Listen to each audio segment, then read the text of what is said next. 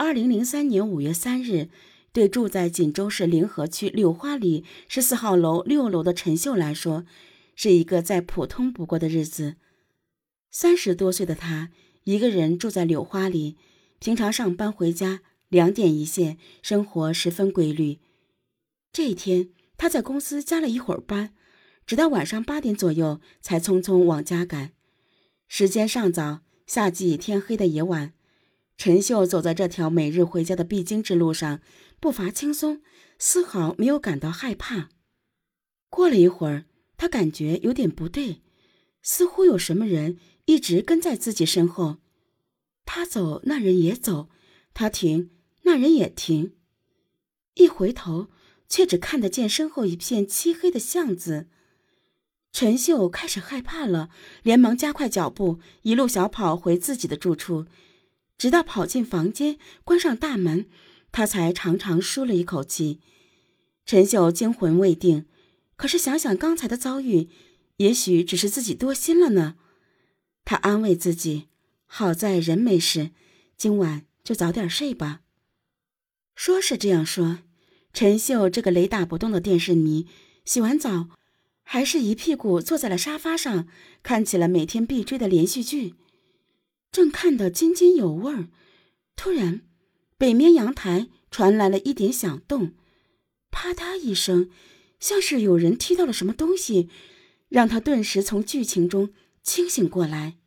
陈秀站起身，正想走到阳台去看看是怎么一回事，谁知道从黑暗中突然伸进了一只脚，还没等陈秀反应过来，一个穿着普通、戴着黑色头套的男人。就站在了他面前，陈秀吓得尖叫一声，立刻拔腿就往门口跑。刚拉开大门，那个男人一个箭步冲上来，一把拽住他的衣服，抱住他的腰，使劲儿想要把他往屋子里拽。陈秀意识到危险将至，生死关头，泄气不得。他手脚并用，拼命挣扎。男人没料到一个女人在危急时刻能够使出这么大的力气。竟然跟着陈秀一起摔倒在门口，陈秀一边挣扎一边大叫救命。两个人倒地的巨响，加上陈秀的呼救，终于引起了隔壁邻居的注意。有个邻居开门看是怎么回事，男人见状不好，立刻撒腿就跑。受到惊吓的陈秀在邻居的陪同下报了警，警方很快抵达现场，调查后很快确定。陌生男人是从阳台潜入的，幸好陈秀还没睡，才行凶未遂。只是警方也无法确定这个男人究竟是为财还是为色。惊慌之下的陈秀没看清楚男人的长相，只能大概的描述这个男人的体型：和我个子差不多高，人很瘦小。这就是五三案件留给警方的全部信息。由于信息量少。加上犯罪未遂，案件一直没有实质性的进展。时间仅仅过了半个月，五月十八日，同样是临河区，住在卫东街一栋居民楼六楼的住户刘真，也遭遇了入室行凶。刘真年近四十，是一所大学的副教授。当晚在母亲家过完周末的他，骑着单车踏上回家的路途，到家的时间是晚上八点左右。时间还早，锦州的夜生活才刚刚开始。刘真在楼下将单车锁好，拿着钱包就往药店跑。最近有点感冒，SARS 的疫情刚消停，他担心传染了儿子，那可不好。买好药，刘真又走到广场，看了一会儿大妈们扭秧歌，都散场了，他才走回家里去。第二天是工作日，刘真要到学校上课。于是他洗漱完毕，就上床睡觉。关了灯的房子里静悄悄的，没人想到一场犯罪正在悄悄的酝酿。睡了一会儿，刘真被憋醒了，他觉得呼吸困难，似乎有人在掐着自己的脖子。睁开眼，虽然入眼皆黑，但他明显感到，真的有个人正骑在自己身上，一手掐脖子，一手捂嘴巴。刘真挣扎起来，骑在他身上的那个人意识到刘真醒了，低下头，在刘真耳边低声威胁道：“我要掐死你！是个男人，一个陌生的男人。换做其他胆子小一点的女性，大概这时候已经被吓得半死，根本无力再反抗。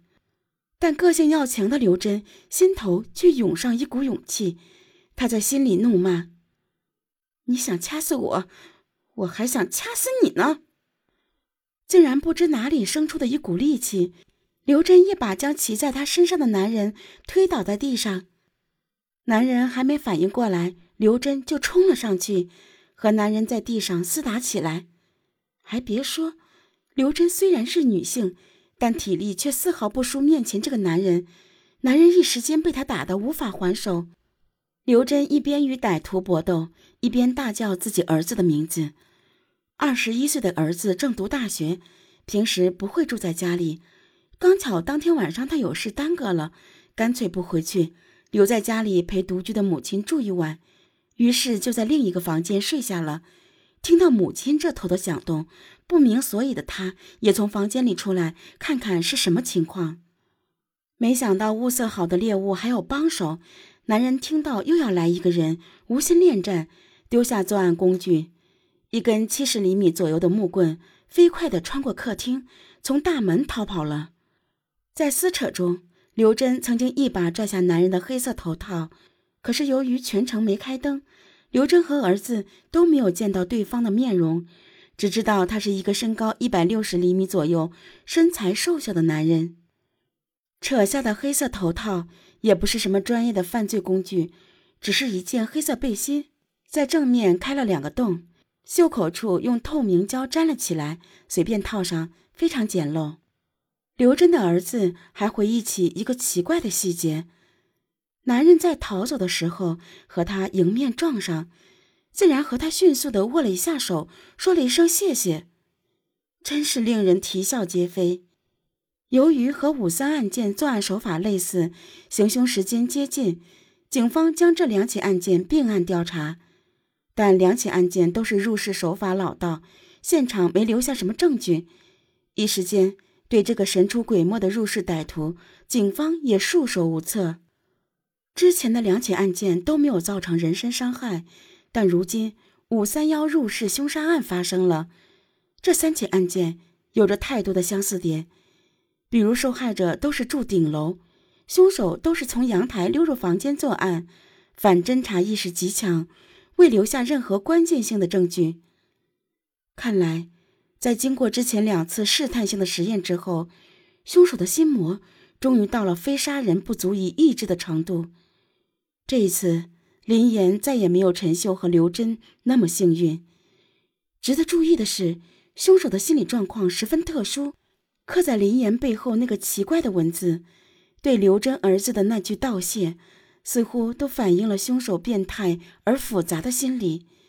警方确定，他们遇到的是一个极难抓到的罪犯。